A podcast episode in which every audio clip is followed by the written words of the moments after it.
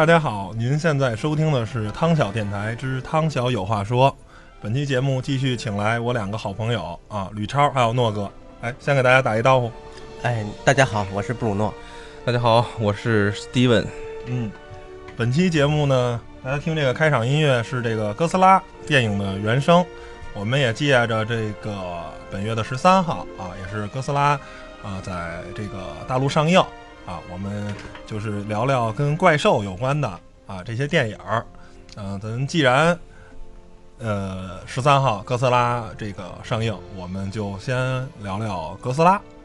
哎，吕超对这个哥斯拉是这个喜爱有加啊，那就让吕超先说说呗。呃，也不能说是喜爱有加吧，因为当咱们就是决定说这期节目的时候吧，我还是有一些感动的，因为在我还是比较呃小的时候，因为这部片子就是老的一部嘛，在大家所知道应该是最多的应该是美国的九八年那版，吧？对对对好莱坞那个对九八年那版，那是。呃，当时的导演是罗兰·埃米里奇。如果大家听这名字可能有点陌生，但是我要提一些他的作品呢，大家应该都耳熟能详。比如说《二零一二》《后天》啊、这些大型的灾难片都是他作为导演。看来这个就是主攻灾难片这块儿。对对对，所以导演在大场面控制上还是嗯有自己的一些就是建树的吧。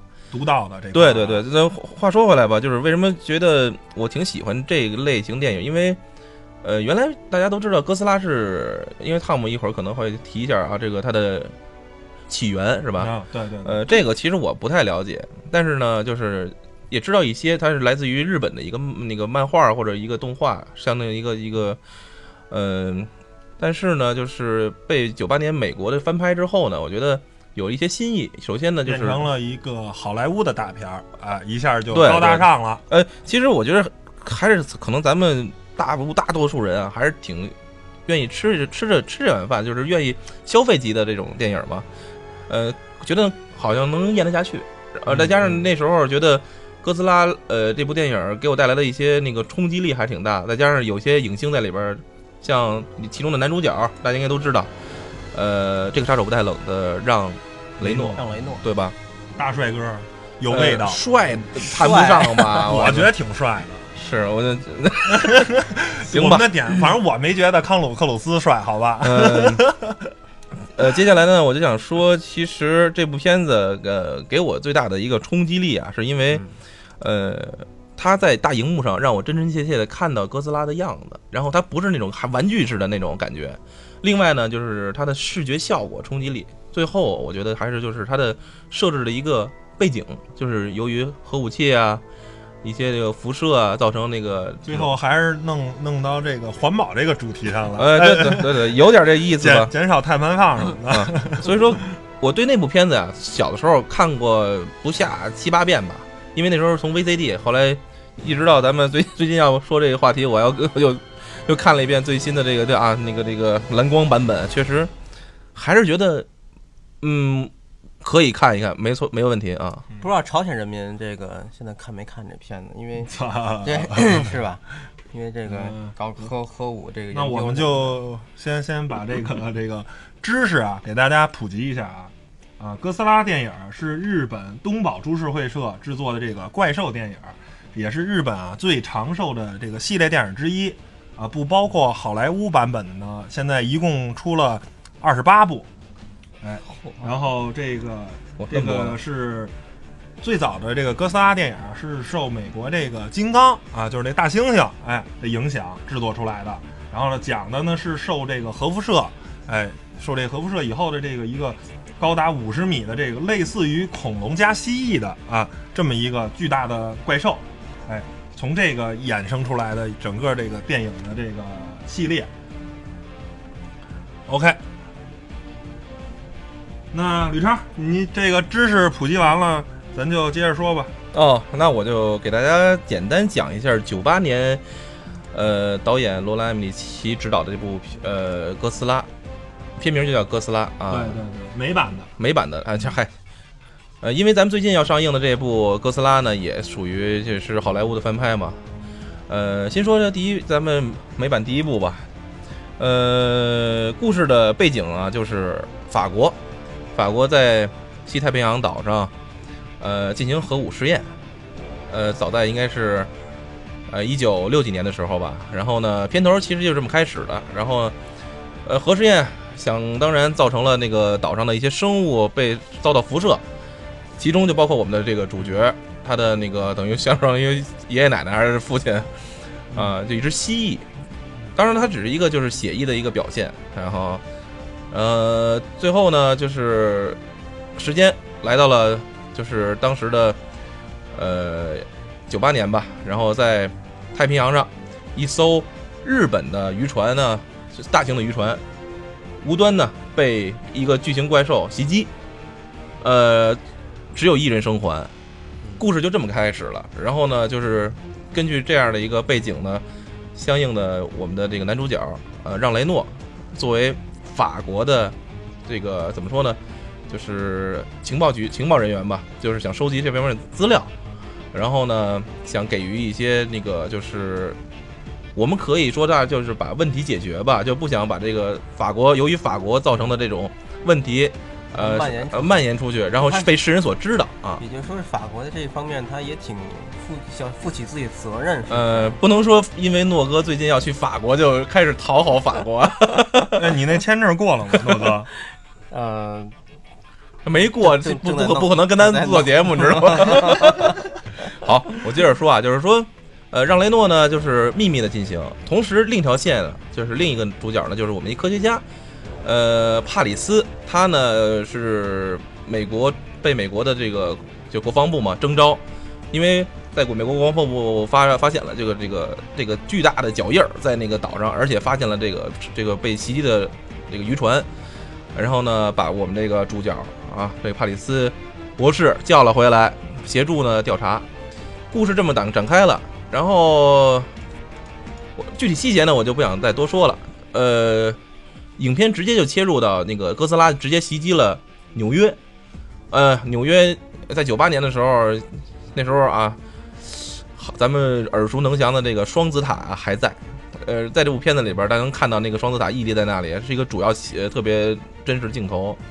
然后呢，哥斯拉呢就是从海上出击，然后呢进入到大街小巷，进入大进入大街小巷，然后呢。然后日本鬼子，就是就动静有点大，哎，有意思的是啊，不要那叫什么伤害花花草草，是吧？哥斯拉还不是随便，人家不是随便来的，他这是嘛来呀？找得找合适的，找母哥斯拉。哎，不 不不，呃，这个一会儿诺哥在生物学上角度上可以大家普及一下哥斯拉是怎么繁繁殖。诺哥，你研究可够深的。呃，略懂吧？哎，后来他们经过科学家的了解啊，原来这个哥斯拉怀孕了。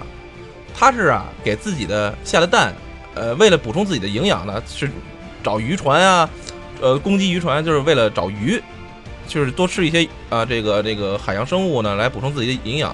哎，合合着是准备奶孩子，对，就这么故事。哎，结果呢，就是很很很母母母亲，很慈，很很很不错的一个很温馨的一个电影。实际上，对的，是不是正能量嘛？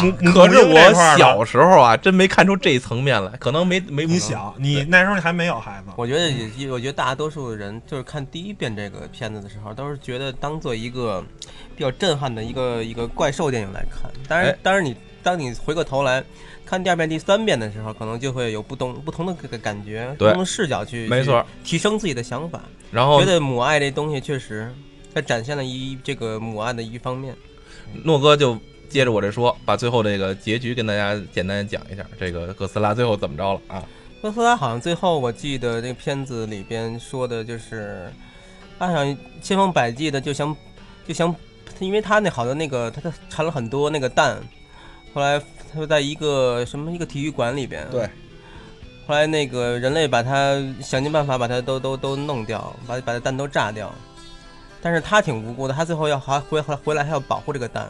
他其实感给我感觉他要，因为他当时之前好像是被那个鱼雷已经打的已经已经不行了，他后来遍体鳞伤。对他后来就是他好像自己得知了自己蛋这个这个巢可能要要被人端掉的时候，他要回来去尽一切可能自己去保护自己的自己的这个自己的孩子未来的孩子。对，他就在这种这种这种状态下，就不幸的就是被被人类最后还是干掉了。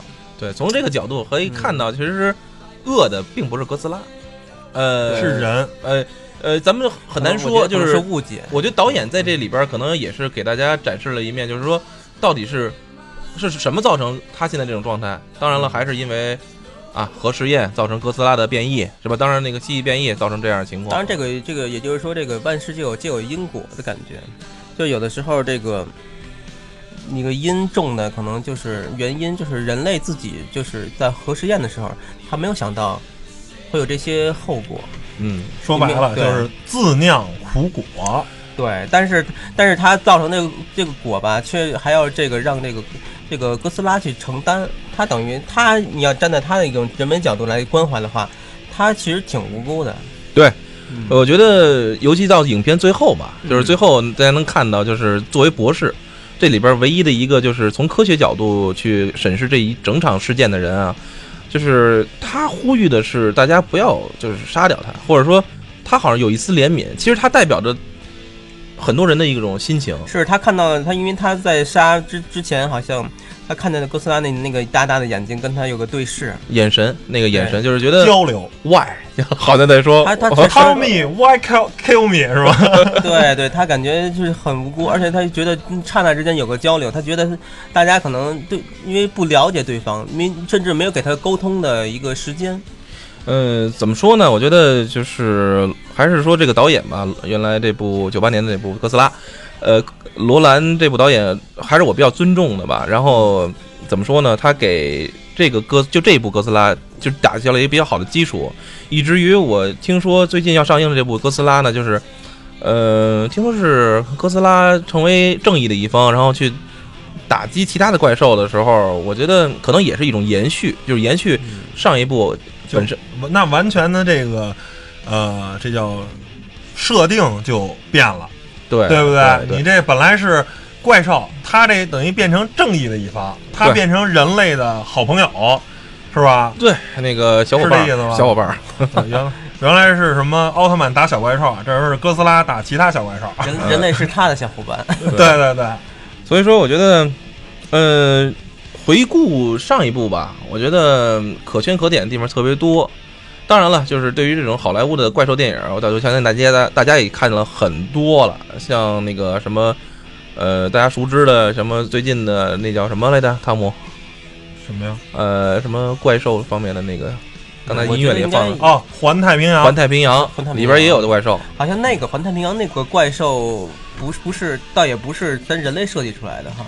啊，对，那是外星人嘛，外星人。对外星人，但是不管怎么样嘛，它也都是怪兽类型。但是你看嗯哥斯拉，它就是好怪兽，就是用用咱们现在眼光，或者说最近一部电影的这个设定呢，它就是一个正义的一方，是吧？？呃，甭管它在九八年那个怪兽，它是好是坏，它可能给人类确实造成了很多的这个灾难，但是最起码他的初衷是好的。我是要把我的孩子产下来，我只是找找一个巢穴。那你人类把所有的地方都占了，没有适合我生存的地方了。对，您把鱼都逮了，对呀、而且就跟这就说白了啊，就跟狮子老虎一样嘛。你把他们生存的地方丛林里都边已经找不到食物，对呀我只能上那然后城市里了。那我只能去袭击人类嘛。但是你狮子老虎的能力有限，你可能只能杀一个人。但是这个哥斯拉，他这个是吧，超强的这个能力是，还是应该受个核辐射之后有个有一个基因突变，这个 mu 这英文叫 mutation 对吧？它它还是有一个基因的突变，它它导致于它可能生的那个以后那个蛋都都巨大。所以说，我觉得从这个角度吧，啊，就是回顾之前那部电影，我建议啊，大家就是如果有机会，然后呢有这个可能性的话，还是找出来看一看。然后呢，因为现在正在上映新的这部《哥斯拉》，也是两边两部一块看吧。呃，我觉得，呃，通过我其实我还没有去电影院看新的那部啊，但是通过很多就是也就是预告片啊，还有一些就是影也就是影片的一些介绍，我就是大概能了解一个影片的框架。我觉得，如果是喜欢哥斯拉电影的，或者喜欢怪兽类型电影的，我觉得这是一部必看的，怎么说呢？电影吧，啊，嗯，肯定是必不可少的。对对对，OK，那哥斯拉呢，咱就先聊到这儿啊，换换一下。那既然我刚才说到了这个《环太平洋》，我不知道二位都看过没有？呃，环太平洋我还真看了啊，呃，诺哥看过吗？呃，也也看过，也看过。因为啊，就是那年听说环太平洋的时候就特别兴奋，其实不是因为怪兽，反而是因为中因为中国，因为里边有一部中国的机甲。机甲，但是没想到出场三分钟就被人给拆了。China 嘛，拆的，对对对。不就是关键这个这个搞三个手臂啊，这个就是是人设这块儿确实这个我觉得啊，我当时就说啊，这绝对是一种讽刺，啊因为美国人老觉得咱们中国人偷人技术，三只手那是什么呀？对呀、破案了，破案了。嗯明里暗里的猛讽刺咱们。等等，汤姆，赶紧说你的这个这个可能啊，是吧？这个就说白了，这个怪兽啊，可就是真是怪兽了，是吧？就是这个外星球啊，为了占领地球派来的这个前站。哎，说白了，这个怪兽啊，这个它的什么尸体啊腐烂以后，这个好像能造成环境污染，然后好像适合就是那个外星人哎生存。说白了就是不知道你们二位玩没玩过这个呃星际争霸呀，跟这个魔兽争霸。相当于虫族啊跟不死族扔的这个腹地，哎，我就先占一块地儿，我让这块地儿烂了，不适合人类生存了，适合我们外星人生存了。哎，它大概是这么一个设定，就是损人不利己呗。损人利己啊，哦，对，对，损损人利己，损人利己。损人不利己还行，我操！哎，大概就是这么一个设定。这怪兽啊，反正也是长得什么样的都有，然后其中呢有一个属于这个。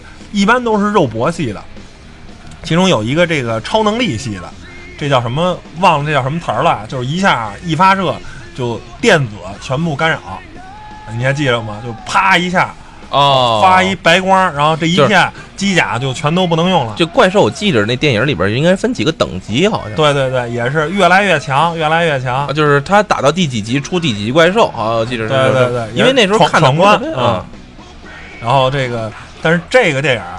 还真是还是机甲，嗯，而且这个电影我觉得最好的是向很多这个经典的电影致敬。你比如说怪兽这个东西啊，是向这个哥斯拉致敬啊，嗯，哎，体型像是吧？啊，这整个人设基本上就是差不多，哎，又有恐龙啊，又有蜥蜴，哎，就这个人设。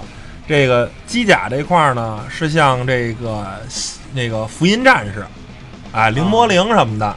啊向他们致敬，是那个新世纪福音战士，呃，福音战士对，呃、新世纪福音战士，像高达吧，也有可能是吧？呃，也有一部分，但是高，呃，对，都有，嗯，哎，然后这个，反正啊，看这个电影，我觉得你特别值，就是一部电影啊，能看出四到五部电影的影子。呃，我补充一点啊，就是据我所知啊。因为我看电影可能跟你们大家不太一样，就是我比较爱看小电影。呃，不是不是，专专日本日本爱情动作片。呃，我首先要看这个电电影导演啊，导演，因为这部电影 S 一社的，因为这个电影的导演啊，他本身深受那个就是日本动漫和日本的这种就是怎么说呢，就是影片的影响吧。他从小浸染，然后你可以看到他这里边对日本的那个就是情节啊，就是描写的特别丰富，然后里边的女主角，咱们那小女孩。麻子，对啊，也是设定是日本人，对不对？呃，最开始的时候也是从日本开始的，对吧？呃，所以说，呃，基于这些，你刚才就印证了你刚才为什么能看到这么多的影子，就是什么福音战士啊，呃，又是什么哥斯拉呀，都是围绕着这些啊情节开始的啊。嗯，OK，那。莫哥，讲讲你这个怪兽电影之旅吧。你是最钟爱哪部？我我个人认为啊，我不是我我个人比较钟爱的，应该是属于这个恐龙系列。恐龙，对，就是也是怪兽的一个分支，分支对一个比较重要的分支。嗯、是首先就是怪兽嘛，就是首先它是兽，嗯啊对，然后它还跟咱们普通见的不一样，因为恐龙嘛，这东西咱大家都知道，什么侏罗纪啊，什么。这个都白垩纪都是很离我们很久远的这个，它属于这个史前怪兽系列。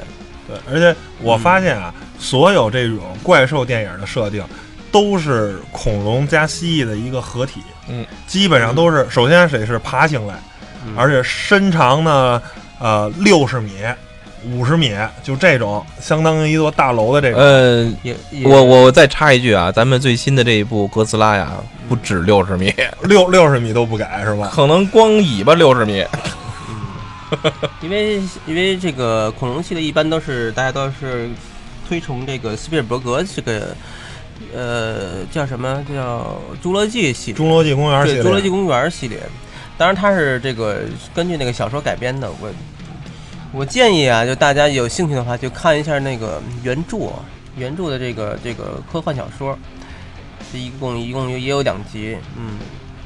后来这两，当然这个其实你要看完原著，你就发现这个电影其实只是原著其中的这个三分之一到四分之一的故事的情节。那这个大导演斯皮尔伯格对这个整个电影嗯，忠实原著这块儿，呃，诺哥你觉得做的怎么样？他是这样，他那因为他那个中世纪，咱也不能这么说，因为他那个后来他那个小说的作者，他也是亲自操刀改编了这个剧本，是作为编剧，，对对对对，就我们所谓的叫什么 screenplay 啊，嗯嗯，你在那个这个电影里边看的 screenplay，它实际上它就是这个电影的这个一个一个剧本，他他亲自操刀去改的，因为他也想就是说我虽然书中的东西特别是那个情节特别好啊，但是不一定在短短的这个九十多分钟就把能把它完全的表现出来，它只能是把那个最丰富、最抓人的地方展现出来，啊还是抓人做到了。。对对对对，能能能抓人的这个地儿，嗯嗯嗯，看完之后能感觉非常抓人就可以了。呃，整个系列有三部啊，其实我觉得最好的还是第一部，比较精彩，以至于我我都看过 N 遍了，已经第一部。那这个一二三部，它是单独叙事的方法呢，还是说是呃故事情节有连续连续性的它故事情节其实联系很少很少，它就是基本上还是独立单元。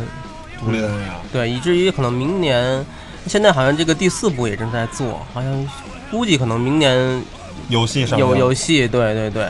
但明年的这个恐龙主要是，据说是在海里和天空中，这个不像以前都是在陆陆地上，就是有有飞行跟这个呃对海海里游的，对它哦指向就就像有这个感觉，对它可能就是因为我我记得这个恐龙啊，嗯。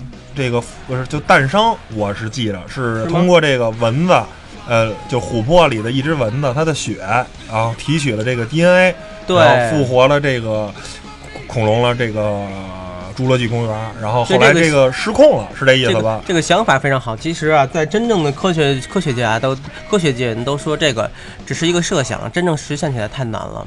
啊，虽然你能提炼这个蚊子血，但是你蚊子的血再提炼成恐龙，这个说实话挺难的，因为因为大家都说，你看你说 DNA，我们有 D，好像知道 DNA，我们就可以完全重建，但实际上你提取这个完整 DNA 这个过程非常之难。那你想，如果要特别简单的话，那我们之前有这么多这个动动物和植物的这个。这些化石啊，你拿来之后提磨碎了提炼一下不就完了吗？呃，诺哥啊，就是走向了科学呃那个那个脱口秀的这个这个极端了诺啊。哥，我相信是站在科学跟人文的十字路口，对，只留下乔布斯跟老罗的身影。嗯，对对对对对。所以说，但是我认为，就是说，那刚才诺哥提到的，就是什么重建啊，或者，但是我觉得他还是基于就是史实，就是事实的一些想象。但是它也有科学根据，呃，对，但非常之难，呃因为因为是据说只能提炼这样这种这种方法提炼的话，只都是百分之几的这个这个概率，或者百分之只能提炼你你提炼你 DNA 的百分之几的，并不能提到百分之百。嗯以至于，但他这这部片子其实也说了，就是说他们提提炼的之后，这个 DNA 这个有断裂的片段，最后他们怎么办呢？他们就用那个青蛙的青蛙的 DNA 去这个链来补它们。以至于导致了最后的失控，就是说大家都说最最后怎么失控了呢？因为因为他们确实就是有自就可以自己繁殖了，嗯，因为它有产产生出公的，跟母的，哎，跟母的了，因就是为亚当跟夏娃了。对，以前他们都说是都是雌性的嘛，因为这因为我不给你这个荷尔蒙什么的，我不给我少给你一种一种一种一种元素，我不不不给你，你就没有办法去产生雄性，因为因为它基于所有它基于的假设是什么？就是所有的物体，就所有的生物本一开始如果应该都是母都是雌性的啊，啊，只有在后期加入加入一些什么什么东西之后，它才变成雄性。嗯嗯，但所以它就不给你加，就可以控制你，但它忘了，它它它体内的有一些 T D N 片段啊是青蛙补上来的。那这些青蛙呢，在这就个有公母了。对这个这些青蛙有个能力，就是在于这个性别严重缺失的时候，它自动会产生，它自动会变，你知道吗？好比我雄性太多，我就会我就我就会控自己控制自己。这个东西如果嗯人类掌握特别好，就不会再出现光棍儿这个了。是是是是这个但不过我想说啊，就比如说真是找不着女朋友或男朋友了，嗯，你想你从人堆找里。同性也行。你同把人堆里边的一个同性啊，你就当女的看，不过他是你能看得惯吗？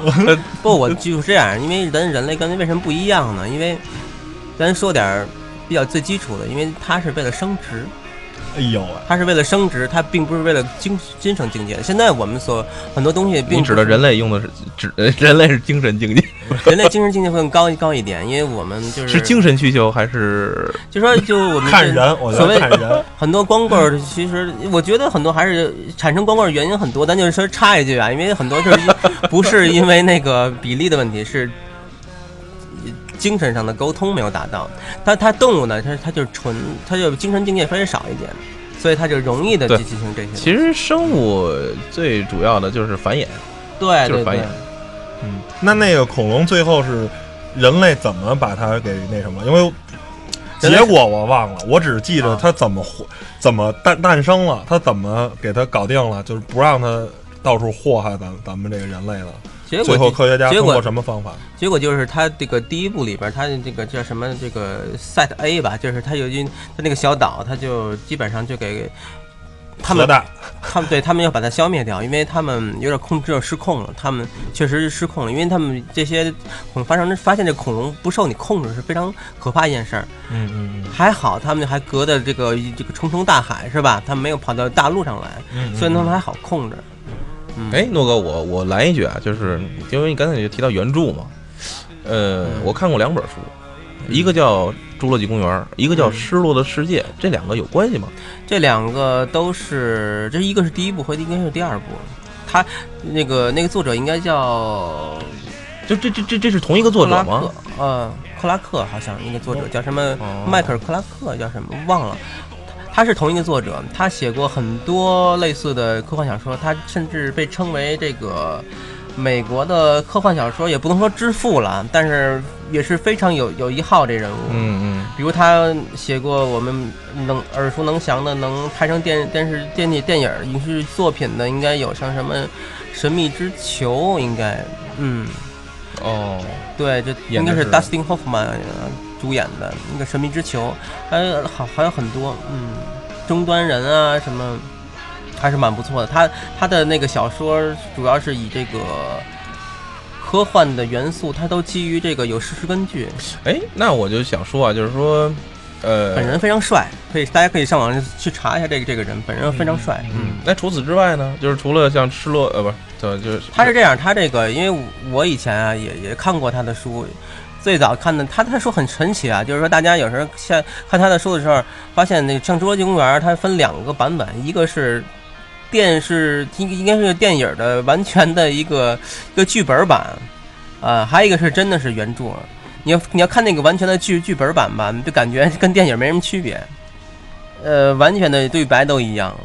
所以我当时最最我那那个时候还小，看的第一部书是他写的这个剧本版，后来我就觉得也也无所谓吧，差差不太多。但后来，呃，后来我才才发现，其实他真正的小说啊，跟这个这个第一部其实原著终于还是蛮多的，像他第二部这《失落世界》，其实相关度就很少了。他实际上小说跟他说的是另外一个故事，而且更更加诡异，嗯。嗯，科幻元素的东西，就跟恐龙之间的这个搏斗的东西更多。恐龙也是非常之聪明，当时感觉，嗯，因为他他他以他的这个推论，就像就像什么迅猛龙啊，到后来他的这个智商是非常高的。嗯，恐龙也是有智商的，他们我们都觉得恐龙那个脑子是不是？跟拳头那么大，恨不得。嗯，对，实际上，而且而且大家以前都有误认为是恐龙这个，因为它身特别长嘛，后来打一下尾巴，可能、这个可能一个小时之后才能能反应到。我我插一句啊，嗯就是恐龙这个东西啊，借用现在这个诺哥本身是呃这个在我们公司担任这个 IT 这个职位，应该是比较能懂我说的什么。吕超可能听不懂啊，嗯啊，就是 恐就龙我为什么我听不懂啊？恐龙，如果就是如果恐龙是一一对恐龙是一个这个手机的话，嗯恐龙是没有 CPU 的。我怎么听不懂啊？系恐龙只有这个叫 hub sensor，只有这种传感器的 CPU，只有传感器的，不能 CPU，只有传感器处理器，它只能感受那些，它是思考不了事儿的，它是没有中央的。这个就是用 ARM 这个 ARM 十一啊、ARM 九这个架构的 CPU 它是没有的。我觉得吧，就是听众不一定能听懂，谢谢。我们我们说的高兴就好就好，是吧？呃，是不是可以这么理解？你你能你能再解释 一遍？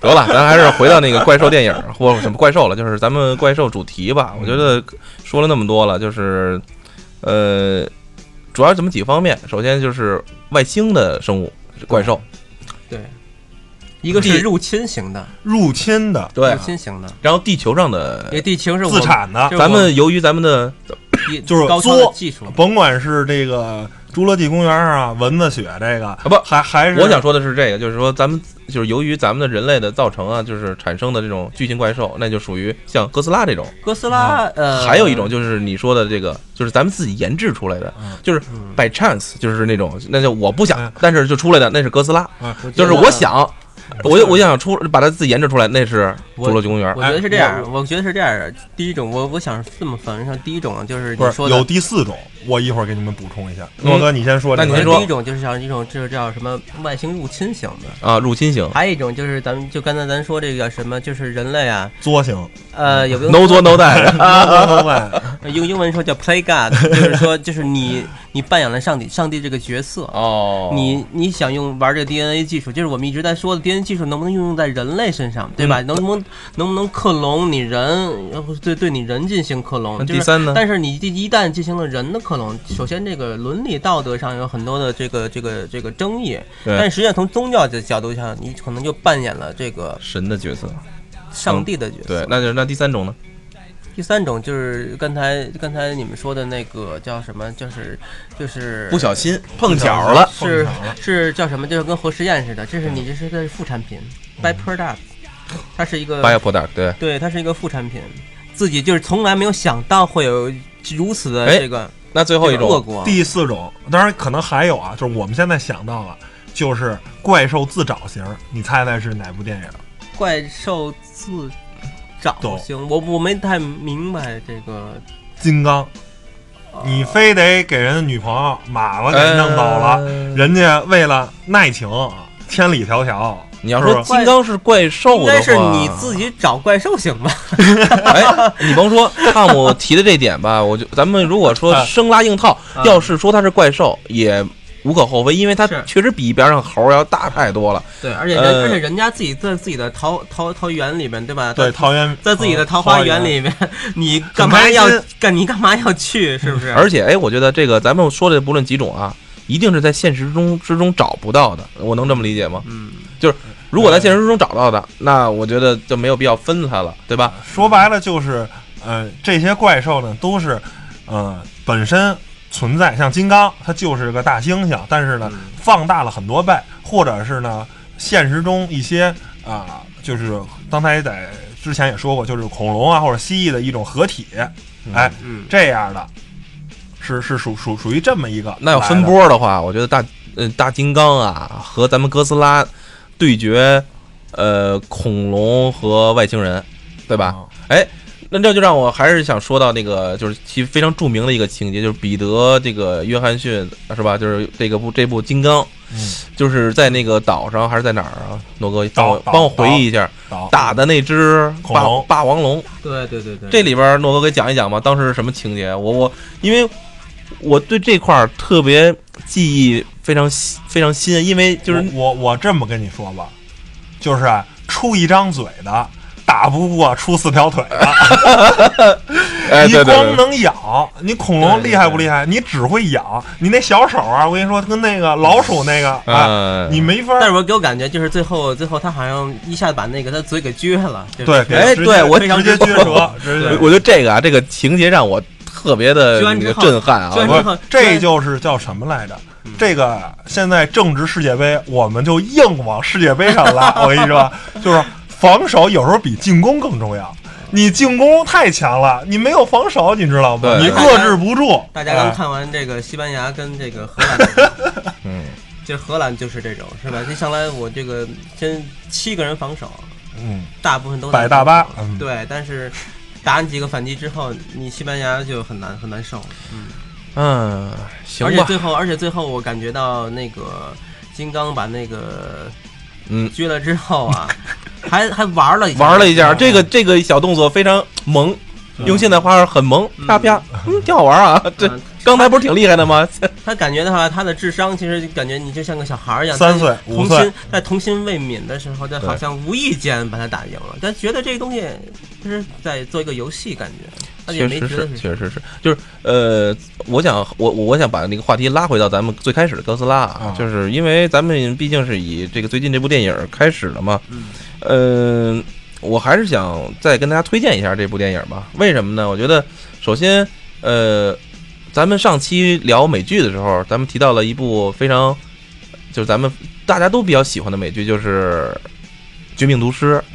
Breaking Bad，呃，Breaking Bad。呃然后这里边的那个就哥斯拉这部电影里边的男主角之一啊，就是咱们 Breaking Bad 的男主角老白。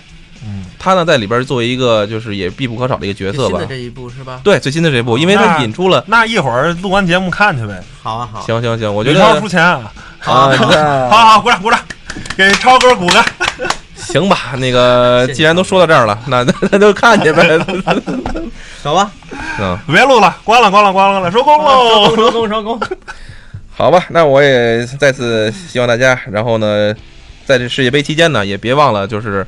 呃怎么说呢？就是看一看最近上映的几部电影，然后呢，我也跟大家推荐一下，我们可能会在近期也推出，就是就是变形金刚这个系列的一个电影的一个咱们的一个介绍和咱们的一个回顾吧。OK，没问题。嗯，那一会儿一会儿看完那个哥斯拉，咱咱再回来做变形金刚，好的好的，是吧？是这路子吧好，？OK，那最后呢，小广告时间。